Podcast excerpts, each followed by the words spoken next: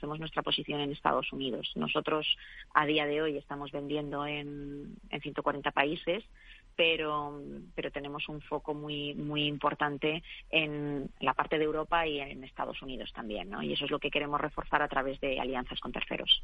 Nos quedamos con ello, con esas metas, con esos objetivos. Alicia Singh, consejera delegada de Libelium, gracias por atender la llamada de este programa de Mercado Abierto en Capital Radio, en este espacio de sostenibilidad. Muy buenas tardes. Muy buenas tardes, gracias. ¿Es posible reducir emisiones cuando viajamos?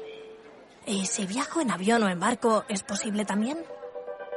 En Repsol estamos desarrollando soluciones como el hidrógeno renovable, una fuente energética que ofrece diferentes usos, como la producción de combustibles sintéticos que ayudarán a reducir las emisiones de los transportes aéreo y marítimo.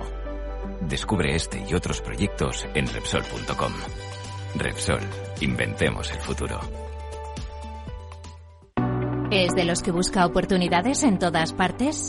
Únase a más de 300.000 inversores de todo el mundo comprometidos con su trading. Con CMC Markets obtendrá una experiencia de trading mejorada con una plataforma de nivel institucional varias veces premiada con más de 12.000 activos a su alcance. Opere con el mejor. Pruébelo sin compromiso con una cuenta demo. Entre en cmcmarkets.es o llame al 911 140 700. CMC Markets, su broker online de confianza. Los CFD son instrumentos complejos y están asociados a un riesgo elevado de perder dinero rápidamente debido al apalancamiento. El 77% de las cuentas de inversores minoristas pierden dinero en la comercialización con CFDs con este proveedor. Debe considerar si comprende el funcionamiento de los CFDs y si puede permitirse asumir un riesgo elevado de perder su dinero. No dejes que el tiempo perjudique tus planes. Si quieres la mayor seguridad para ti y para tu coche y olvidarte de las inclemencias, utiliza neumáticos todo tiempo. Es un consejo de la agrupación de fabricantes de neumáticos impulsada por Bridgestone, Continental, Goodyear, Michelin y Pirelli. Para más información, visita la web www.cuidatusneumáticos.com. Nordea Asset Management le ofrece la noticia ISR del día.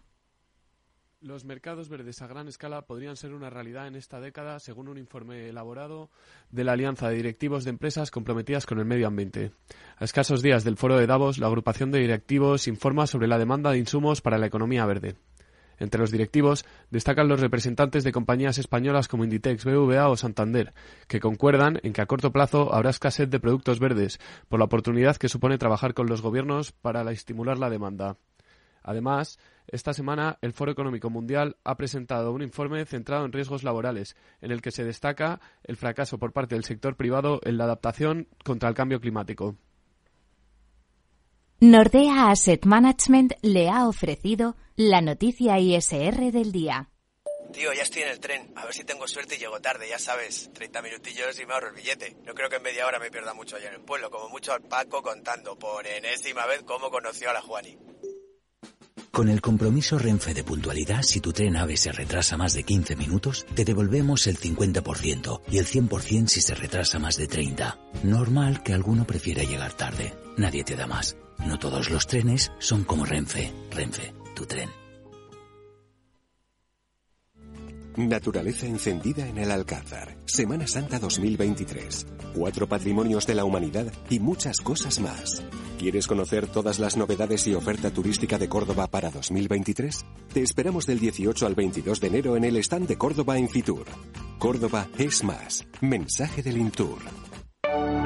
En Arquia Banca nuestros clientes son lo primero, por eso les ofrecemos soluciones de inversión personalizadas y adaptadas a su perfil de riesgo. Nuestro método, diseñamos una estrategia a largo plazo, combinando fondos consolidados y diversificados tras realizar un exhaustivo análisis de los mercados y las tendencias globales. Arquia Banca, cuidamos de su patrimonio como si fuese nuestro. Puede consultar los folletos informativos y los documentos con los datos fundamentales del inversor en los registros públicos oficiales de la CNMV, así como en www.arquia.es y oficinas de Arquia Banca. Perfecto. Informe de reunión enviado. En Orange reinventamos nuestras tarifas Love Empresa. Ahora incluyen cosas tan importantes para tu negocio como la libertad. Por eso te ofrecemos herramientas para que puedas trabajar dentro y fuera de la oficina. Llama ya al 1414. Las cosas cambian y con Orange Empresas tu negocio también. Orange. En Darwinex hay más de 100 millones de euros buscando traders con talento. Ya hemos pagado más de 4 millones en comisiones de éxito. Si te tomas el trading en serio, únete a Darwinex. Capital en riesgo. Datos actualizados el 16 de septiembre de 2022. Inversor, compra acciones de bolsa. IBEX, DAX, Dow Jones y muchos más. Invierte en acciones y ETF sin comisiones hasta 100.000 euros al mes con XTB. Abre tu cuenta 100% online en solo 5 minutos. Un broker, muchas posibilidades. XTB.com. A partir de 100.000 euros al mes, comisión del 0,2%, mínimo 10 euros. Invertir implica riesgos. Desde hace más de 75 años nos preocupamos por todo lo que tiene valor en tu vida. Ahora, en Caser Asesores Financieros, también cuidamos de tus intereses. Te ofrecemos un asesoramiento diferencial e independiente para que alcances tus objetivos de inversión. Caser Asesores Financieros, seguros de tu inversión. Contacta con nosotros en info arroba caserasesoresfinancieros.es o en el 91 762 3442.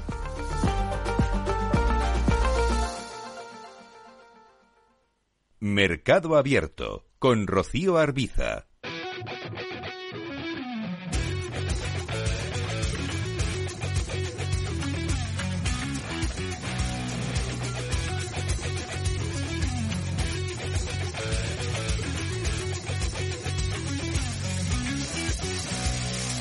Siempre editando el sol, ella no duerme, buscando el olor de un ritmo hirviente.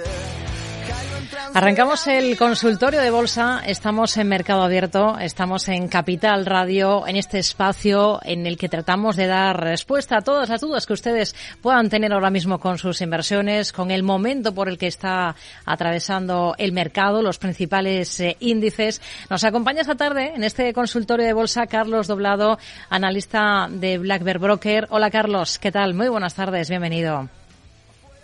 Hola Rocío, buenas tardes, feliz año. Es, verdad, feliz año porque no hemos hablado todavía en este 2023. No, todavía no. Mm, ha comenzado bien el ejercicio para las bolsas, ¿no? Sí, sí, de hecho ya acabó bastante bien. Em, ¿no? Vimos un movimiento de Europa bastante fuerte y yo diría que la sensación pues era menos mala de lo que quizá cabría haber esperado por el movimiento de la segunda parte del mes. Si nos fijamos en, en el gráfico del, del SP500, pues vemos claramente ese patrón de vuelta que se confirma a mediados de mes. Es un patrón que además se extendió por toda la renta variable y que se produjo en una zona importante, medio de 200 sesiones, directriz bajista principal, eh, aquí, aquí podremos verla, es decir, en tendencia, en una tendencia como la que tienes aquí, esto es serio, es serio y es, es, es feo. Eh, de hecho, el Nasdaq ha vuelto a los mínimos del año, es decir, eh, toda la renta variable planteó la posibilidad de una recaída hasta los mínimos. En mi opinión, nunca la perforación de eso, porque lo que nosotros no hemos olvidado y, he seguido contando, tanto en Blackbird como en el Confidencial, es que aquello de lo que tanto hemos hablado, que a finales de septiembre, primeros de octubre, el sentimiento inversor llegó a una zona extremísima, tanto como que no se ha visto desde marzo de 2020 algo parecido, tanto como que si hacemos backtest de ciertas cosas de, sentimiento inversor podemos encontrar eh, ideas a mi juicio muy buenas, que se remontan a los 70 y que solo habrían fallado en 2001 en, digamos, devolver al mercado los máximos históricos, porque este, este tipo de setups también se habrían producido en los 70, no habrían dado el suelo hasta el 74, pero las dos veces anteriores en las que se habrían activado esas señales, el mercado habría vuelto a máximos históricos. Es decir, es como si ahora el SP volviera a 4.600, 4.800. Eh, no ahora, desde finales de septiembre y primeros de octubre y, luego recayera de nuevo. Es decir, ese escenario es un escenario perfectamente lógico y, yo no, no, lo descartaría en absoluto.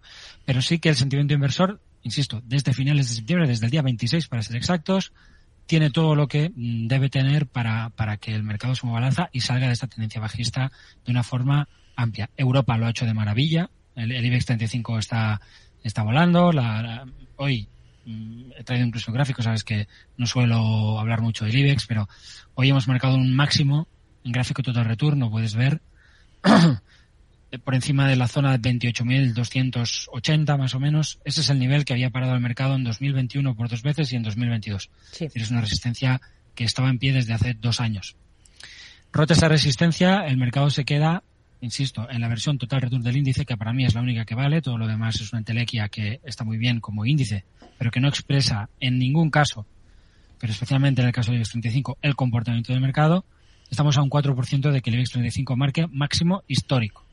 El máximo histórico, también hay que decirlo, no se eh, produce en el año 2008 ni en el año 2007, no, se produce en el año 2020, justo antes de la crisis COVID, al mismo nivel en el que ya se había llegado en 2016, ligeramente por encima del nivel que se marcó en 2015. Es decir, el IBEX 35 desde 2015 ha llegado pues una, dos, tres, cuatro, cinco, seis y con esta siete veces a la zona 28.250.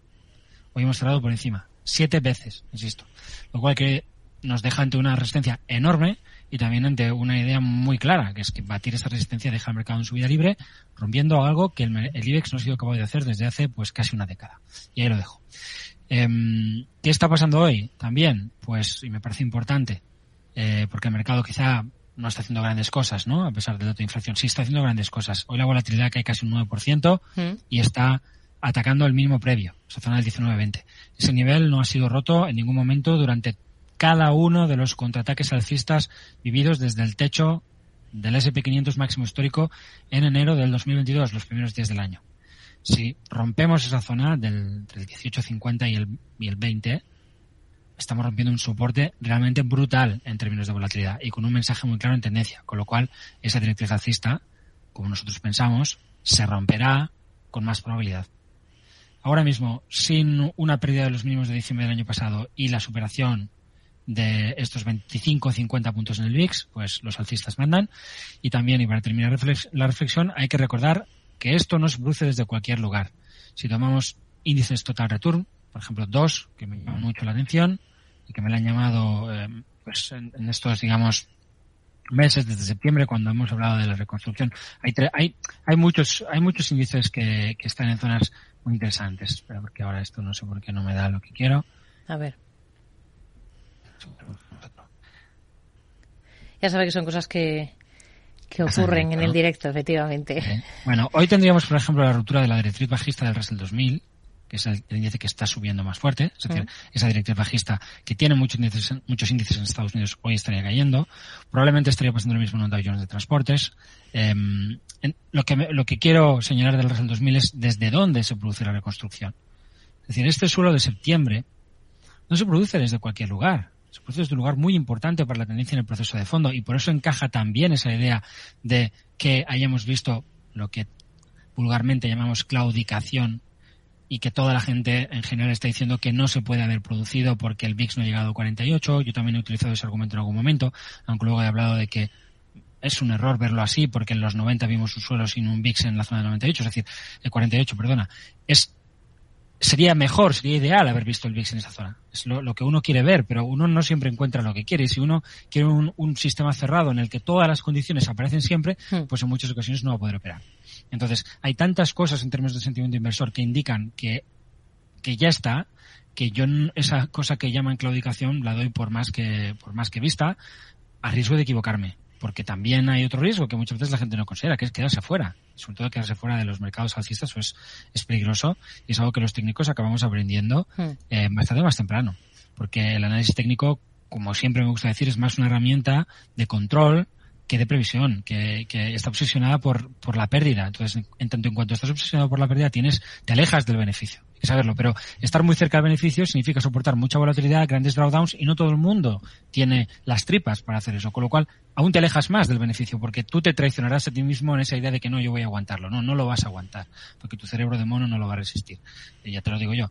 Entonces, tienes que encontrar el camino y ahí es donde el análisis técnico ayuda. Pero al mismo tiempo, ¿Mm?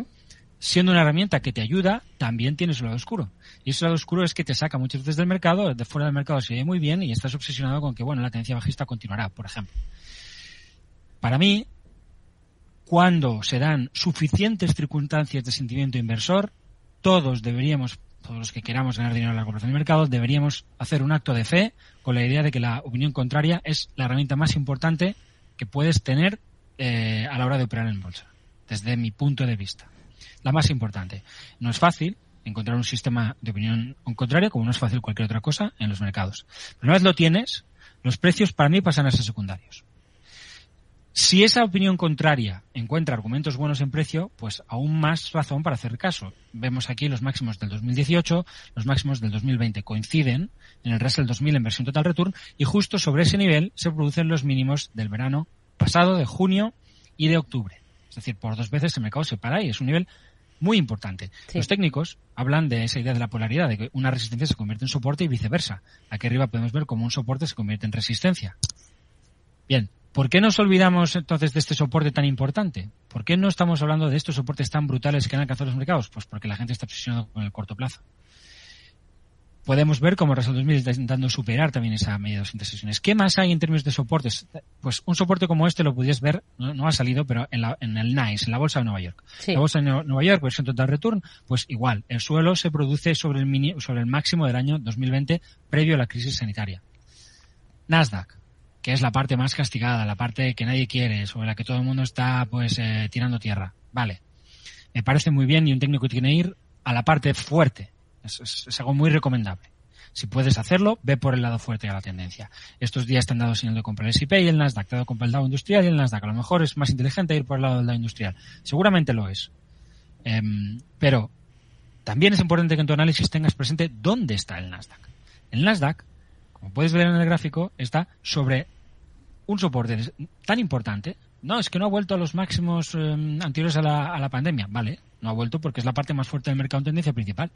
Es decir, porque en el fondo, con toda su corrección, pues ha aguantado mejor que el Russell, por ejemplo. Pero ahí, aunque no hayas llegado a la zona de altos, has encontrado una doble zona de soporte, que no es doble. En realidad hay tres grandes soportes en precio aquí y dos, vamos a decir, más hipotéticos o esotéricos, incluso si uno quiere, y ahora, lo puntualizo. Hmm. Esos tres soportes son los mínimos marcados por el Nasdaq antes del último gran rally, es decir, son los mínimos que se producen después de la primera corrección, una vez el mercado se dispara en marzo de 2020 con todas las políticas eh, fiscales expansivas eh, de los gobiernos, las políticas monetarias expansivas, etcétera, etcétera. Bueno, pues tiene un rally descomunal y una, una corrección. Esa corrección justamente se agota en 11.700. ¿Cuáles han sido los mínimos de estos meses? 11.700 por tres veces.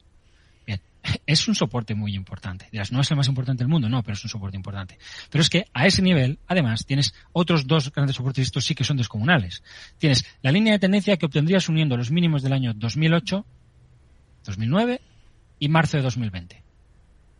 Y también tienes la línea de tendencia que obtienes uniendo los mínimos de todas las grandes correcciones, digo todas las grandes correcciones que ha tenido el mercado, casi todas, faltaría una, desde 2010.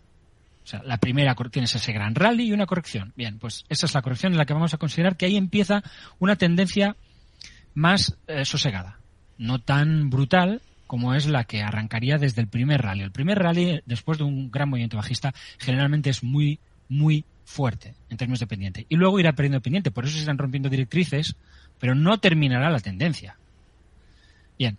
Bueno, esa directriz la obtenemos uniendo los mínimos de 2010 y 2011. Pero si proyectamos, y aunque en 2012 no se alcanzan exactamente, sería la única corrección que, en la que el mercado no llega a ese punto, vemos que en 2016, primeros de 2016, el Nasdaq toca esa misma directriz alcista, que en la gran corrección del 18, el último trimestre, el Nasdaq toca la directriz alcista correspondiente y que en la crisis sanitaria el Nasdaq baja hasta ese nivel, dilatándolo ligeramente. Bien, el pasado, el pasado verano, perdón, el pasado verano, en octubre y ahora hemos tocado por dos veces ese nivel. El Nasdaq lo hace por dos veces porque recae. El conjunto del mercado no lo hace. Hay quien está diciendo pues que esto, por ejemplo, y yo lo he podido ver así, es una bandera de continuidad bajista y podría haberlo sido. El problema es que esta pauta solo la tiene el Nasdaq. Puedes apostar por algo que solo está en el Nasdaq es un poco raro. Por eso la caída del Nasdaq en los últimos días no es muy significativa, porque todos los demás no están apoyando ese movimiento. Pero vamos a quitar por un momento el ruido que tiene el mercado por esa, digamos, penetración intradiaria en el primer dato de inflación que cambia un poco las expectativas del mercado en términos del comportamiento de los precios. Y en un gráfico diario, que este semanal, veremos que el Nasdaq lo que tendría es un doble suelo espectacular doble suelo confirmadísimo, que es un patrón de vuelta como el que tiene todo el mercado, por otro lado, mm. roto al alza, con un lateral que se rompe la baja y nos devuelve a los mínimos. Pero que no pierde los mínimos. Con lo cual, este setup comprador sigue estando aquí, que además no ha conseguido su objetivo mínimo teórico, sigue estando aquí. Con lo cual, la caída hacia los mínimos debe ser vista como una oportunidad, si uno hace trading a muy corto plazo, de venta mm, quizá no con mucho riesgo, pero si quieres trabajar ese movimiento, perfecto. Pero desde luego es una oportunidad para comprar, si no, si no lo has hecho, para al menos pensar en que es una oportunidad para comprar en cuanto los precios te digan algo. Y ese algo llega muy claramente, pero muy claramente en los primeros días del año. Aquí, por ejemplo, en el Russell, cabeza y hombros invertido. El SP tiene el mismo tipo de patrón. El Dow Jones tiene un doble suelo con ASA. El Dow Transportes tiene un doble suelo también con ASA, algo parecido. El Nasdaq ha acabado presentando un doble suelo. El SP 500, como he dicho, tiene, tiene, tiene cabeza y hombros. El NICE tiene un doble suelo. Ahí podemos ver el doble suelo del Nasdaq. Entonces, desde hace tres o cuatro sesiones, el mercado está reordenado al alza. Entonces no puede sorprendernos que ahora lo haga bien, que la volatilidad se caiga y esto nos deja pues en el escenario del que deberíamos partir desde, desde finales de septiembre y primeros de octubre. La tendencia bajista muy probablemente ha terminado y el mercado tiende a moverse hacia sus resistencias. Si la supera, volverá a los máximos históricos. ¿Dónde están estas resistencias? Pues yo creo que quien las ofrece más claramente son los índices que más han padecido, que son el Nasdaq y el Russell. Y podemos ver que esos niveles estarían pues por encima de los altos que hemos visto en, en, en, en, octubre en el caso del Nasdaq, perdón, en octubre, en diciembre en el caso del Nasdaq, niveles del 12.200, 12.300 eh, si cogemos el futuro del índice, y en el caso del total return del, del SP, del, del Russell 2000, la zona 10.600. Por encima de ahí, pues el mercado habría ya mm, puesto todo lo que tiene que poner para intentar, de hmm. forma general, volver a los máximos. Creo que el Nasdaq no lo logrará, pero en general deberíamos ver a la renta variable americana moverse hacia los máximos, al Dow Industrial seguramente hacer máximos, a muchos índices europeos hacer máximos, caso del IBEX, el FTSE Total Return ya está máximos históricos de hace días.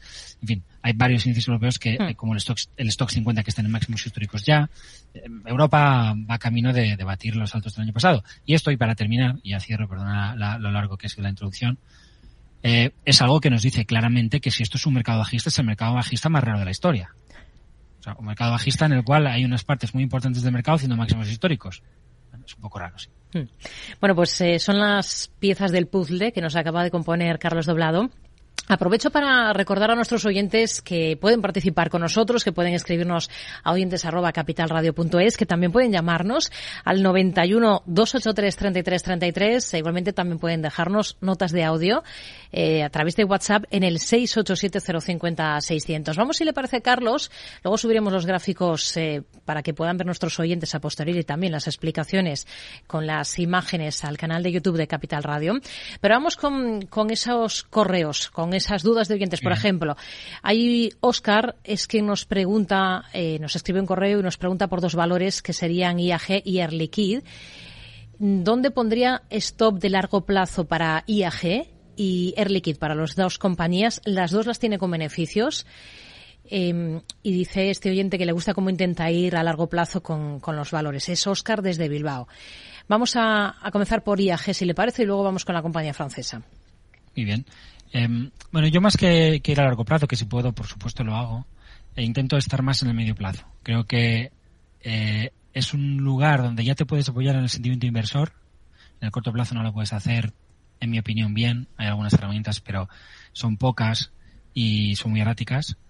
Em, y además, tiene suficiente rango al movimiento como para que pueda merecer la pena estar entrando y saliendo. Si no, según cómo, pues acabas, eh, acabas moviéndote eh, recomprando mucho más caro, eh, gastando mucho dinero en comisiones y, la rentabilidad se puede deteriorar. O sea, no es, no es, un tema caprichoso, es un tema de que quizá operar a más corto plazo es algo que con, con el tiempo te vas dando cuenta de que o tienes comisiones ultra bajas y operas mm, a unos costes muy muy reducidos, etcétera, etcétera, o, puede acabar siendo algo que, se vuelve contra ti mismo. Evidentemente que aguanta más volatilidad. ¿Qué, ¿Qué, podemos decir de IAG? Pues mira, prefiero coger el gráfico del, como siempre, de Londres. ¿Sí? si nos tomamos el, gráfico de, de Londres, vemos que incluso hoy estoy rompiendo esta especie de resistencia ascendente. Esto podría ser visto como un cabeza y hombros, aunque me parece, mm, bueno, poco por querer ver algo en el gráfico ahora mismo. Quizás se ve mejor en España, pero yo lo que señalaría es eso, ¿no? Que cogiendo el gráfico de Londres, pues sabes que con IAG siempre lo hago, podemos ver que IAG en esa caída hacia mínimos alcanza exactamente el mínimo de la pandemia, de la zona de finales de, del 2020, donde en su momento se deja un doble suelo y aquí se ha dejado una vuelta a nube. Entonces yo desde luego, si lo tuviera en cartera sería un mantener y donde le pondrían stopes en este mínimo de, finales del año pasado. Esta corrección es una banderita, la banderita se supera al alza, tienes una señal de compra en corto plazo, niveles de 135 peniques, y a partir de ahí movimiento hacia la zona de resistencia siguiente, que es este nivel de resistencia ascendente y este máximo eh, que tenemos aquí, pues entre el 150 donde estamos ahora hasta el 156,4 peniques. En mi opinión no superará eh, y, se moverá hacia sus resistencias críticas a largo plazo que siguen estando pues en, en los máximos digamos de los rebotes post eh, marzo 2020, zona 220, 240, 237 eh, peniques en el caso de, de la bolsa de Londres. Y en cuanto a Air Liquid, Sí, nos decía que también tenía ganancias en Air Liquid, que había cerrado a 143,46 eh, euros y también tenía un horizonte temporal de inversión a largo plazo en el valor. Bueno, insisto que el largo plazo es una cosa que cada uno un poquito, ¿no? La pone donde quiere. Bueno, sí. Eh, Para cada uno es una cosa, está claro. Claro, claro, es, complicado eh, al final establecer eh, esas cosas. Pero en tendencia de fondo, vamos a decir así, la tendencia que dura meses, semanas, eh, muchas semanas, no, no tres semanas, sino es que dura 20 semanas o 15 semanas o cosas muy grandes. Eh, Air Liquid, pues, pues se ha revertido al alza y, y, se ha movido se ha movido hasta atacar también esta resistencia creciente que parece más clara como, como elemento para confirmación de, un, de una especie de cabeza y hombros aquí se ha invertido sobre un soporte importante en el, en el proceso de largo plazo. Yo la mantendría, desde luego, haría lo mismo que con, que con IAG. El, el nivel de últimos mínimos, de los mínimos de, de diciembre, me valdría como zona de stop para controlar la posición ahora mismo. Perdona que diga una cosa más que, que he dicho en mi explicación. Esta zona del Nasdaq, esta zona de mínimos, estas directrices que me he olvidado. A ver. Estas directrices, estos puntos importantes de soporte, tienen otros dos elementos de apoyo que no he querido poner y por eso se me olvidó y he dicho que eran un tanto esotéricos.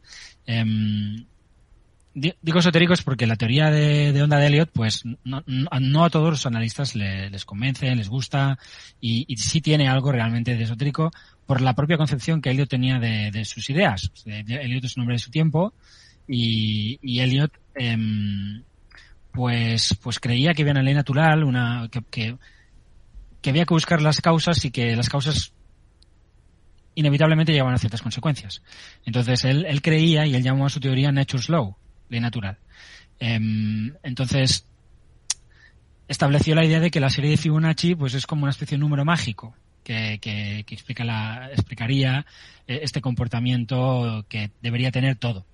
Eh, ellos también, sobre todo Frost y Plexer, que son los que recogen todas sus ideas y, y de alguna manera pues las organizan, ya advierten, por ejemplo, que esto no es necesariamente así. Es decir, que, por ejemplo, no es muy recomendable usar el IoT en títulos individuales, lo que habría que hacerse en grandes referencias. ¿Por qué? Porque la ley natural solamente se expresaría pues en, en, las, en el comportamiento de la masa como algo, como, cuando hablamos de personas, pues algo agregado, algo que sea masa, no algo hmm. que sea, pues todavía hay mucho, muchos individuos. ¿no?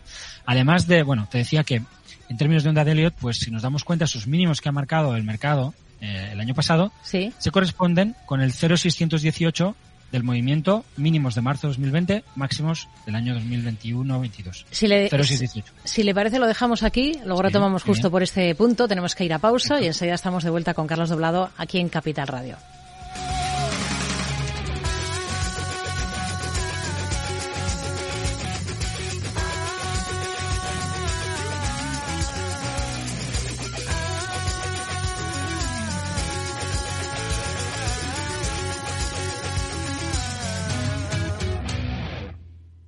En Hipercor y el supermercado El Corte Inglés siempre tienes ofertas increíbles. Y hasta el 25 de enero te regalan el 50% de tus compras de droguería y perfumería superiores a 25 euros en una gran selección de productos de las primeras marcas. Ariel, Scottex, Dodot, Renova y muchas más con un 50% de regalo. Que podrás utilizar en una próxima compra. En Hipercor y el supermercado El Corte Inglés. En tienda web y app.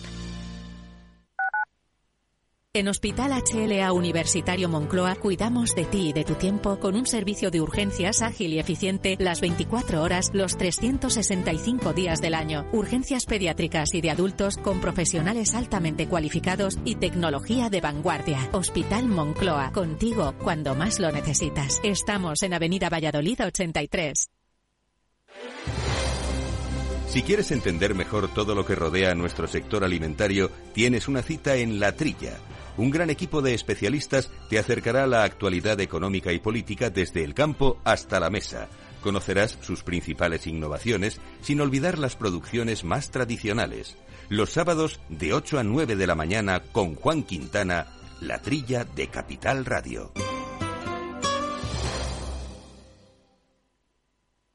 Capital Radio, la genuina radio económica.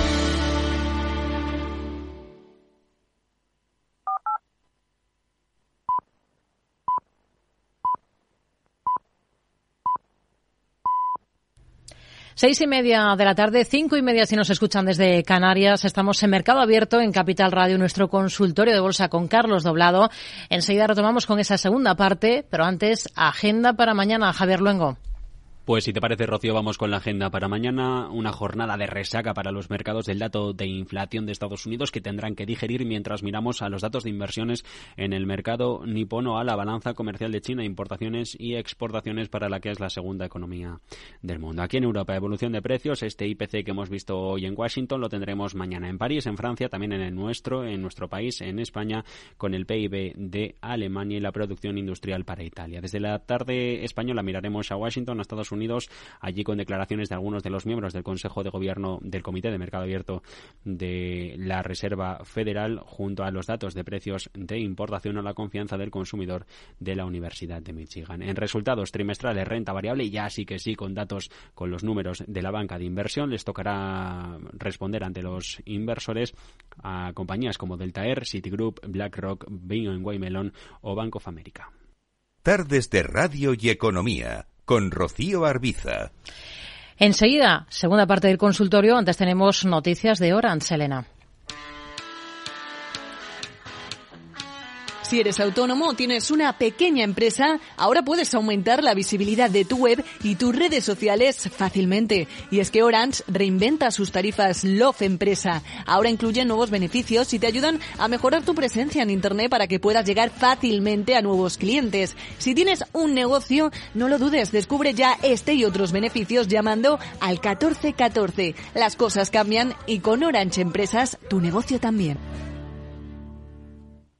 En Hipercor y el supermercado El Corte Inglés siempre tienes ofertas increíbles. Además, un 50% en la segunda unidad en muchos productos. Como en el litro de aceite de oliva virgen extra Coosur, hojiblanca, arbequina o picual. Comprando dos, el segundo litro sale a solo 3,82 euros. Combínalos como quieras. En Hipercor y en el supermercado El Corte Inglés. En tienda web y app. Precios válidos en Península y Baleares. ¿Quieres saber cómo van a tributar dividendos, acciones, bonos, fondos, seguros y planes de pensiones? Este sábado con el periódico Expansión Guía Fiscal del Ahorro. Conozca cómo van a tributar los distintos productos de inversión. Diseñe su propia estrategia para rentabilizar sus ahorros y pagar menos a Hacienda, con ejemplos prácticos. Este sábado acuda a su kiosco a por la Guía Fiscal del Ahorro gratis con el periódico Expansión. Mercado Abierto con Rocío Arbiza.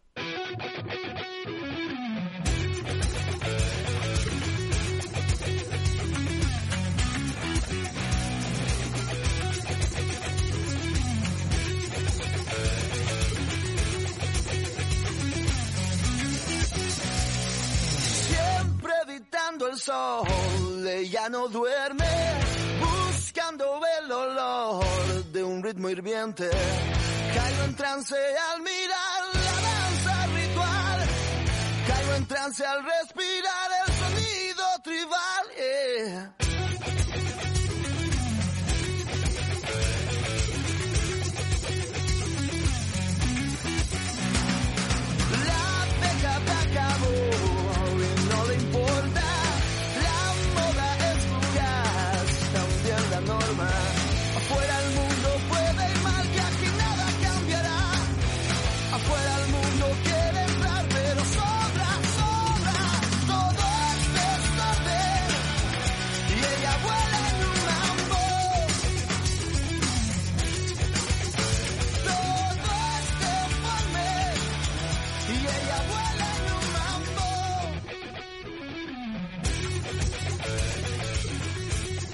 Pues aquí seguimos en el consultorio de Bolsa de Mercado Abierto en Capital Radio y seguimos en el mismo punto que lo habíamos dejado antes. Carlos estaba analizando algo que le había quedado pendiente con respecto al, al gráfico del Nasdaq. Nos hablaba de, de puntos esotéricos, nos estaba explicando también cosas de la teoría de Elliot. Em, terminamos con ese asunto, si le parece, y continuamos con dudas y con nombres concretos de es- compañías. Es muy, muy breve.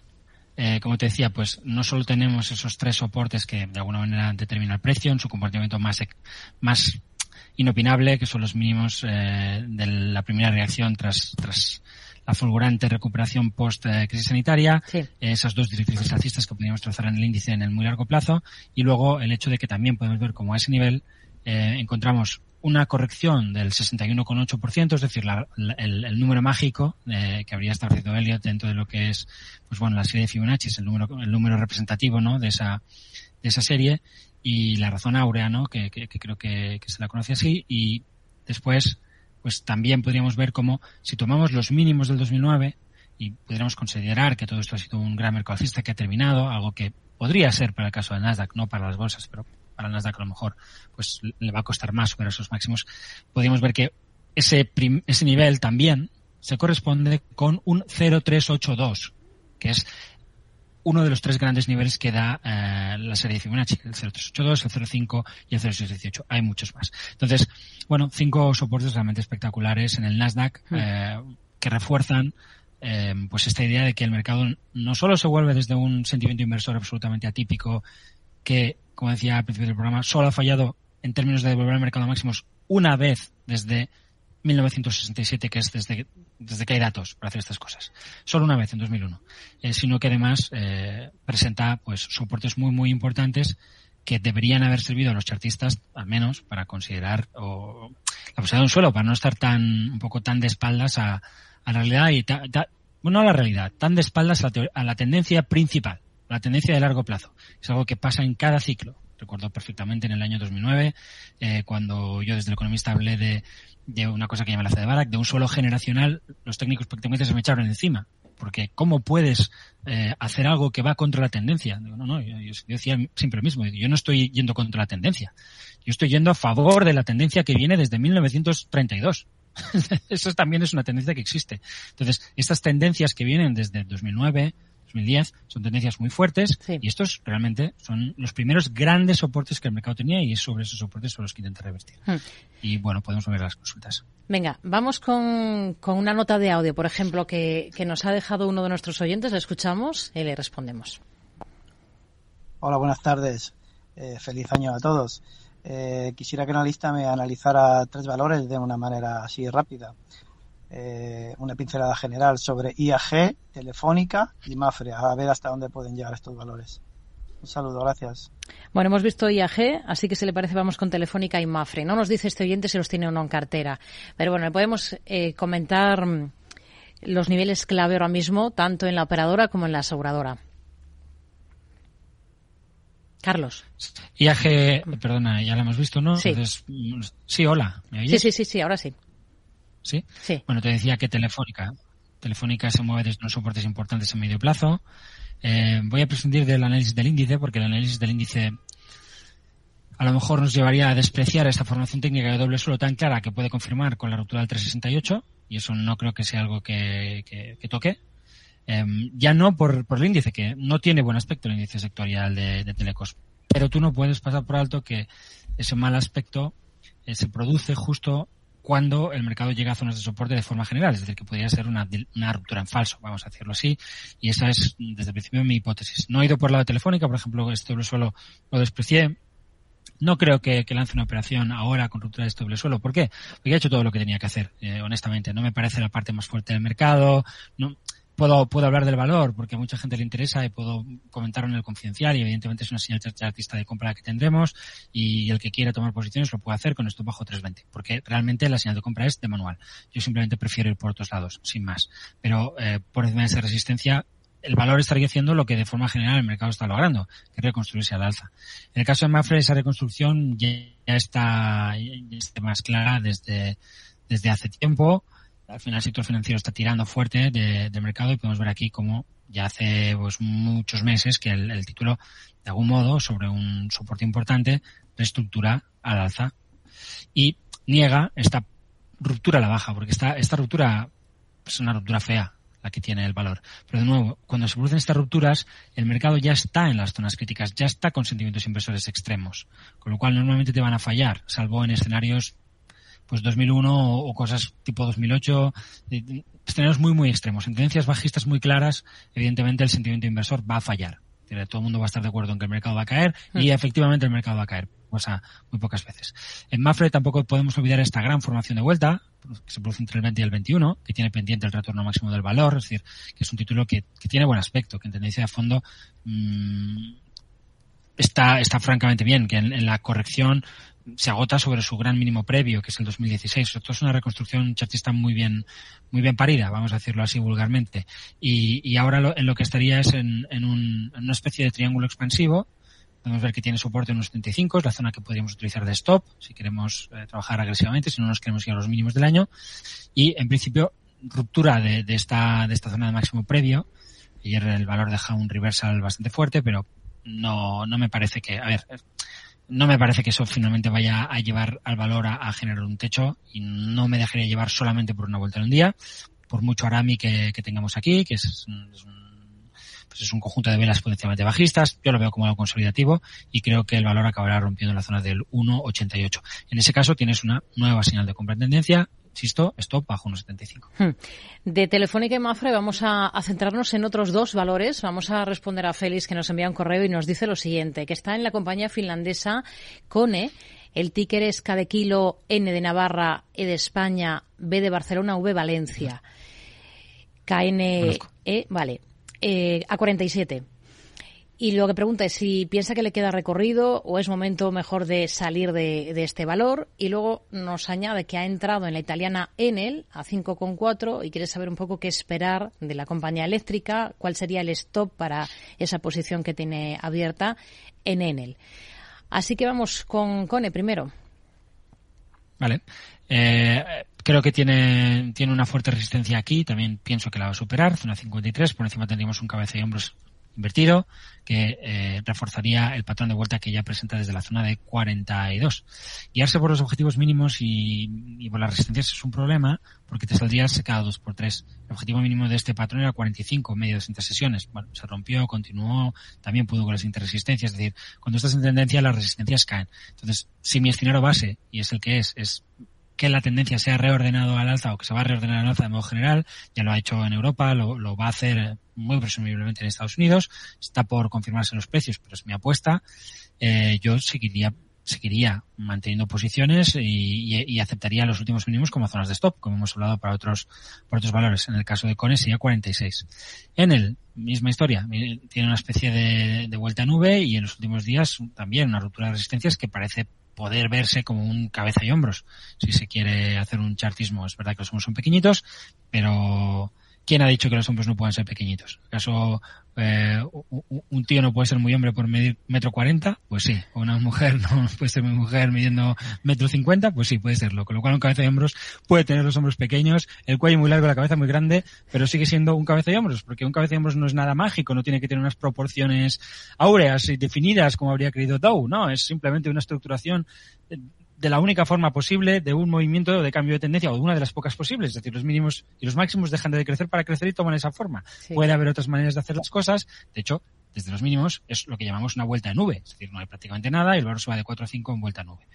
Desde un soporte importante que intenta penetrar, ese tipo de ruptura, además, pues eh, es quizá algo que puedes esperar si, si, si consideras que esto es una gran plana. Normalmente las planas irregulares rompen por arriba, rompen por abajo y ya está es lo que cabía esperar si quieres desde un análisis de largo plazo. El valor hmm. se ha reconstruido, como digo, y en principio la ruptura de esta resistencia, que se produce hace días, sugiere que los precios deberían tender a lo largo de los próximos meses, pueden ser 12, 18, 24, no tengo ni idea, hacia, hacia niveles de máximos históricos, hacia la zona del 750. Así que yo mantendría sin ninguna duda y siendo muy agresivo, me tomaría de nuevo bueno, muy agresivo no, siendo agresivo, sobre todo si el mercado americano no acaba rompiendo todas estas resistencias que está rompiendo o que ya ha roto Europa, me tomaría el 490 como nivel por debajo del cual, pues bueno, reconsideraría y quizá cambiaría de parecer. Hmm. Por tanto, esos son los niveles clave en esta compañía y en él vamos con más valores, vamos con más compañías. Por ejemplo, vamos a escuchar esta nota de audio, Carlos. Muy bien. Buenas tardes, Rocío y Carlos. ¿Me podíais eh, analizar dos valores que serían A3 Media y Logista para entrar. Gracias, buenas tardes. Entrar en los dos casos, A3 Media y Logista. A ver si encuentro. ¿Por cuál comienza? Es el, el ticker de, A3 Media que lo tengo. Es que son valores que cuando ya no están en el IBEX se, me, se me olvidan un poco los tickets. Bueno, ahí lo tenemos, a tres medio logista, ¿no? Sí. Em, el, el Duro se reconstruye muy bien eh, a finales del año pasado, em, incluso antes de que lo haga, bueno, por ahí, en octubre. Doble suelo, ruptura y está viviendo una, una bonita fase de recuperación que es un tanto inesperada desde un punto de vista técnico, en tanto en cuanto los precios no volvieron a la zona de 2, pero que tiene sentido si consideras que la zona de 2000 que marcas en 2020 pues es un soporte de muy largo plazo, no siempre vuelves allí. Alguno puede hacerlo, pero de forma general sería raro. La mayoría de los valores no han vuelto allí. Entonces, bueno, es una reconstrucción con un soporte, o sea, con un patrón que aparece, si quieres, antes de tiempo en términos chartistas, pero como decía antes, hay algo más importante para mí que eso, que es el sentimiento inversor que es algo que evidentemente yo utilizaría sobre todo sobre índices, porque luego hay valores que se descorrelacionan y más un valor español perdido por de la mano de Dios no lo vas a estar trabajando a lo mejor con un, setup de sentimiento eh, sobre el SP500, pero que ya te, ya te da un caldo de recuperación general que evidentemente puede ayudar a que un valor se mueva al alza y en este caso en la día 3 así ha sido. ¿Dónde le pondría, eh, si quieres, el nivel de protección? Pues ahora mismo en 3. si lo tuviera en cartera lo mantendría. ¿Entraría? No. No entraría porque pienso que ya habría que haber entrado a la zona del, del 275-280 y todo lo que no sea eso, pues es para mí llegar, llegar tarde. Pero si él considera que el valor puede subir mucho, mucho, mucho y que puede aceptar nuestro bajo 3, pues, pues adelante. Es decir, simplemente que yo no lo hiciera no significa que no esté bien hecho. Significa que no se ajusta a lo que a, lo que a mí me apetece, a lo que a mí me gusta hacer o en lo que, en lo que intento mm, centrarme. Porque porque al mercado te puedes, ah, puedes llegar de, múltiples maneras. ¿Me recuerdas el ticket de, logista? Sí que acaba de entrar en el IBEX, ¿no? eh, pues a ver, un segundillo porque lo localizo. Lo, estoy buscando, pero no me lo da. Es que a lo mejor ya no se llama LOG, logista, se llama... LOG. Me aparece A mí. Sí, ah, con LOG me aparece a mí. A ver si lo encuentra. Vale, es eso, es que ahora es compañía de distribución integral, según mi máquina. Entonces, pues, por eso al poner logista no no, no, se trata. Bueno, está en su vida libre, eh, es un mantener y ya está. claro, el, tema es que este oyente se lo planteaba para entrar.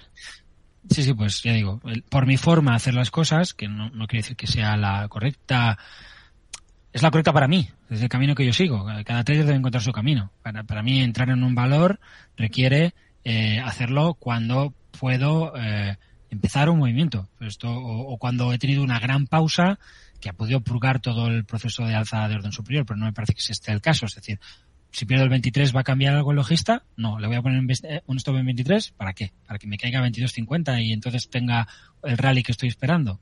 No. Es decir, yo o me incorporo cuando, cuando los precios dan señales que no siempre las dan desde, desde el punto de vista que yo utilizo para acercarme al mercado, porque los gráficos tienen esta dificultad. Es decir, los gráficos no son más que un camino mm, humilde eh, que acepta que no pudiendo entender de una forma suficientemente profunda lo que pasa en los mercados es mejor un poco seguir, seguir lo que pasa ahí dentro. Es verdad que cuando hacemos opinión contraria hacemos, lo, hacemos otra cosa. Pero bueno, de forma general, cuando hacemos tendencia, pues dices, yo no sé nada sobre las compañías, eh, no las entiendo, no las comprendo, no tengo la inteligencia, no soy tan brillante como para poder hacer lo que hace para mes, ¿eh? Que a veces va bien y otras veces no tanto, y eh, tomo otro camino. Pero luego dentro de ese camino hay muchos caminos diferentes. Hay gente que utiliza sistemas, hay gente que es puramente chartista, hay gente que los combina, hay gente como yo que hace eh, un análisis técnico bajado, basado en qué hace el mercado americano. Dentro de lo que hace el mercado americano me interesa el sentimiento inversor y ahí lo que hago es sobre todo invertir en índices y trabajar tendencias de medio plazo.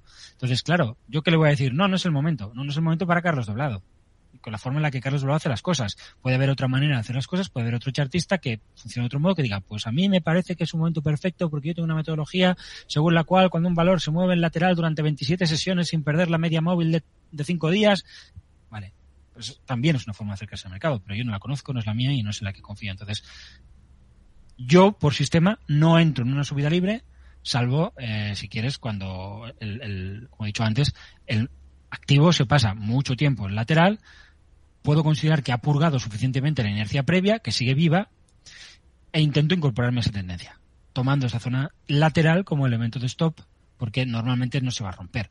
Eh, aquí es que no es lateral, esto es un lateral de muy pocos días. Es decir, ¿cuánto es romper? ¿Caer un céntimo por debajo? ¿Caer 10 céntimos? ¿Caer 20? Es muy difícil. Entonces, cuando es muy difícil, como hay muchos títulos, pues yo prefiero irme a otra cosa. Por ejemplo, ¿a qué cosa que está mirando especialmente ahora? Pues mira, ayer en el confidencial, ayer, porque no cada día, ayer recomendamos Amazon. Claro, hay cosas que puedes hacer. Eh, vamos a Amazon. Sí. Evidentemente, hoy me dirías, ¿y compramos Amazon? Pues digo, pues no. ¿Por qué? Porque tendrías que comprarla ayer. Dice, no, bueno, pues solo ha pasado un día, ya, un día, que, pero el valor es un 7%. Entonces, eh, ya, para mí ya no vale. ¿Qué tiene, ¿Qué tiene Amazon? Pues mira, Amazon tiene primero que ha vuelto a los mínimos, todo el contexto del que hemos hablado sobre el Nasdaq. Invito a la gente que se vaya a ver el vídeo en el confidencial porque lo explicaré mejor allí. Son los mínimos del año 2020. Ha caído a los mínimos del año 2020. Ha desarrollado todo este proceso bajista, el doble techo con su objetivo, el cabeza y hombros con su objetivo. Es decir, ya lo ha hecho todo. No tiene por qué haber más, puede haber más, pero no tiene por qué. Eh, se ha movido a la baja dejando un soporte descendente muy importante que coincide con el soporte horizontal. Las, las sobreventas aquí en términos de RSI, estas cosas son enormes, las divergencias. Las divergencias en gráfico diario son enormes y en el gráfico semanal también. Es decir, tenemos muchas cosas cuantitativas, sistemas que lo hago antes. ¿Qué hace el valor eh, hace un par de días? Pues dejar un doble suelo. Pues es ahí cuando se compra.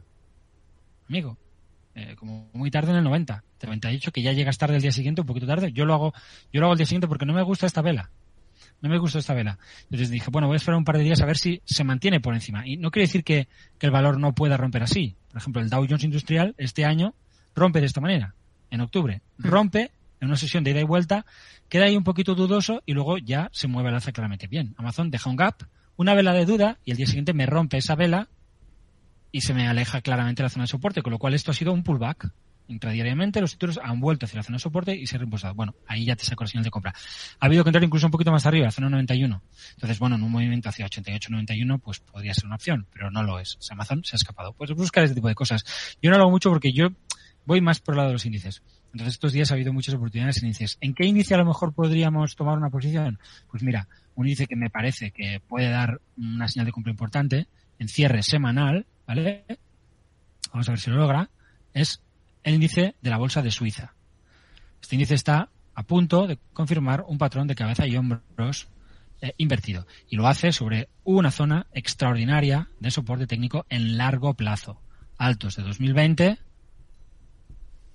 y soporte descendiente de toda la corrección que vendría desde pues finales de o mediados de 2021 finales de 2021.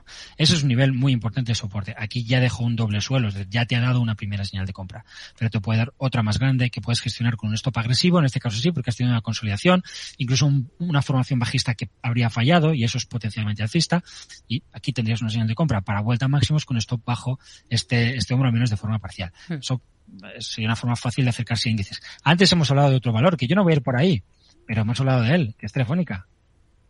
El doble suelo de Telefónica es de manual. Sí. Entonces, hay cosas. Por supuesto que hay cosas. Pero como, como le decía a un amigo que me entrevistaba esta semana, eh, es que había que incorporarse en octubre. Entonces a mí me da pereza, hago pocas cosas, ni me lo miro, porque si no empezar a sacar estrategias, ¿para qué quiero sacar estrategias? Si yo ya, yo ya he hecho mi trabajo. Ahora eh, o sea, como es aquello, bueno, ya, pero ¿y ahora qué? No, ahora qué no. Ahora es tu problema, tío. O sea, yo hablo para ti todos los días. Si no lo has hecho cuando tocaba, pues no me hagas, no me hagas que me moje otra vez. Que esto es, una cosa mucho de, la gente, ¿no? Es que usted no se moja. Es que yo no he venido aquí a mojarme. He venido aquí a ganar dinero. Y para ganar dinero tengo que elegir los momentos en los que yo sé que la probabilidad se acerca bastante a lo que busco y que está muy a mi favor. Y eso pasa muy pocas veces a lo largo de un año. Y es ahí donde me gusta trabajar. Pero esto del año me gusta mirármelo y disfrutar y irme a esquiar, que si Dios quiere, nevará la semana que viene y me pasaré las próximas dos semanas esquiando toda la mañana. Hmm. Bueno, pues a ver. Eh... La pantalla. Venga, vamos, vamos con un correo electrónico de un oyente que nos dice que tiene acciones de Santander, de Bankinter y de Inditex, que las tiene con ganancias, eh, pero se plantea si todavía les queda subida. Vamos a echar un vistazo a estos dos bancos. No tenemos demasiado tiempo. Eh, Santander y Bankinter. Y luego miramos a Inditex. A ver, Bankinter. Bueno, Bankinter, en principio, es un valor en subida libre absoluta. Es un, es un valor que estos días ha superado sus máximos históricos en un gráfico ajustado por una inflación. Ya sé que hay gente que cree que, que Bankinter le queda mucho para llegar a máximos, pero no. Podemos ver aquí. O sea, ha roto sus máximos históricos. Y lo hace desplegando una formación mmm, de lateralidad muy amplia con ruptura muy clara. Entonces, para mí es una señal de compra. Pero una señal de compra a cinco años vista, no a cinco semanas. Entonces, le pondría un stop alejado porque hay que ponerse alejado para que no te saquen, bajo la zona del 540, pero sería un, para mí una operación a mínimo 12, 18 meses desde ya, desde el primer momento. Eh, Inditex, pues Inditex es llegar tarde, ¿no? todos estos valores que puede seguir subiendo, por supuesto, espero que llegue a los máximos, incluso que, los rompa. De hecho, como decía antes, el IBEX 35 ya está ahí. Eh, pero el, punto de incorporación de Inditex, esta es una estrategia que nosotros hemos sacado en el confidencial, está aquí, y, y en tu programa hemos hablado de ello, en la ruptura de octubre. Si en octubre el mercado se está reorganizando al alza, y tienes un doble suelo, hombre, ahí sí. En el Telefónica me cuesta más entrar, pero en este, este era ahora o nunca, amigo. Esto es lo que estás, esto es lo que estás esperando. Y me has dicho Santander, pues Santander es la misma historia. Y aquí en el Santander sí que ha habido, y en tu programa también hemos comentado bastante, porque el banco se había quedado atrás. Y una de las cosas que, que lo hacía todavía muy llamativo era eso, que se había quedado atrás. El banco también en octubre confirma un, un doble suelo enorme. Un doble suelo sobre un soporte muy importante. Me recuerda al que hemos visto antes sobre el SMI suizo, un soporte descendente que acota toda la corrección. Un soporte que además, pues, tiene que ver con estos antiguos máximos que luego son zona de soporte. Es decir, es una zona de gran valor histórico, la del 2,30 y poco en un gráfico ajustado por de ampliación. Bien, eso se rompe al alza al, valor le cuesta, el mercado sigue subiendo, con lo cual el valor te está diciendo compra, compra, compra. Este es uno de los pocos títulos que yo he podido tener durante muchos días en abrir en la tabla de seguimiento que tenemos en Blackbird. Porque los demás, mira, como Amazon, dan señal de compra y se van. Pues adiós, ya no puedo comprar. Es de abrir a mantener, ya está. Eh, pero aquí no. O sea, aquí lo has tenido muchos días y en la corrección una bandera. Y en la bandera, yo he sacado en el confidencial esto, sobre la bandera, aquí, si te lo están poniendo mejor imposible. Y luego tu doble suelo, aún más claro, con stop bajo los mínimos, 2,5. Pero aquí puedes comprar, aquí puedes comprar, pero a 3 no. A 3 es un mantener, porque los stops siguen allí abajo, porque una cosa es arriesgar un 5, un 10, un 15%. Mm, cuando tienes un amplio potencial, es decir, cuando puedes pensar, si compro la zona 2,6 y me voy al 3,3, puedo hacer 2, 3, incluso si lo supero, que es algo que no puedo descartar, pues puedo acabar haciendo entre 2 y 4 veces el riesgo sin que sea un trade extraordinario. Y eso está bien. Si puedo perder lo que sea, pero puedo ganar tres veces más, cuatro veces más, eso está bien. Pero si compro ahora, el stop sigue ahí abajo, o, o bastante abajo, con lo cual puedo perder dos veces más de lo que podía perder entonces, sí, ahora se ve más claro, claro, porque ha subido. Es decir, no, es que ahora, pues claro, sí, es que ahora, cuando está feo es cuando la gente no quiere comprar. Hay que romper esa negatividad, es lo que ha pasado estos tiempos con los, no, es que, es que el sentido de inversor es muy extremo. Hmm. Ya, ya, pero está bajista, sí, sí, pero es que es muy extremo. Y, y tener, pues, las pelotas de salir a decir, no, ahora hay que comprar cuando todo el mundo en todos los medios está diciendo que esto se va al carajo, pues eh, no todo, no, hay que estar un poco loco para hacer eso. Y tengo todo respeto por quien, quien lo haga, o al menos por la, tengo respeto por la locura. Luego otra cosa, como llegan a las conclusiones, igual no la respeto, pero por es, tener esa valentía es algo que es muy difícil de hacer. Te lo dice alguien que, que se expone en los medios de comunicación constantemente. Por eso no me gusta hablar demasiado, de, cuán, de, de, sacar muchas cosas, porque hablo demasiado, me expongo demasiado y acaba pareciendo que no, que no acierto cuando he acertado cuando tenía que acertar. ¿Por qué? Porque siempre se va a recordar lo último que dices y lo último que digas en una tendencia te vas a equivocar. Sí. Generalmente, estamos usa, usa sentimiento inversor. Entonces, bueno, pues aquí, si uno piensa que el valor se puede ir a los máximos, pues le queda poco recorrido.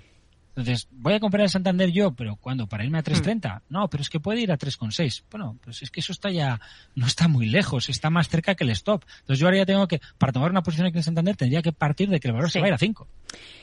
Ya, pero es que eso ya lo podía pensar en 2.50. Lo tenemos, lo, tenemos que dejar aquí, Carlos, porque nos quedamos en tiempo de consultorio. Hablamos la próxima semana. Como siempre, muchísimas gracias. Muy buenas tardes. A vosotros. Hasta otra.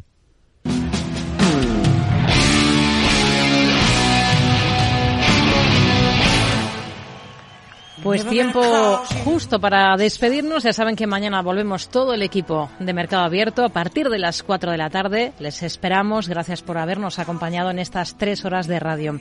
Ahora se quedan después de las noticias con Eduardo Castillo. Hasta mañana. Gracias. Buenas tardes.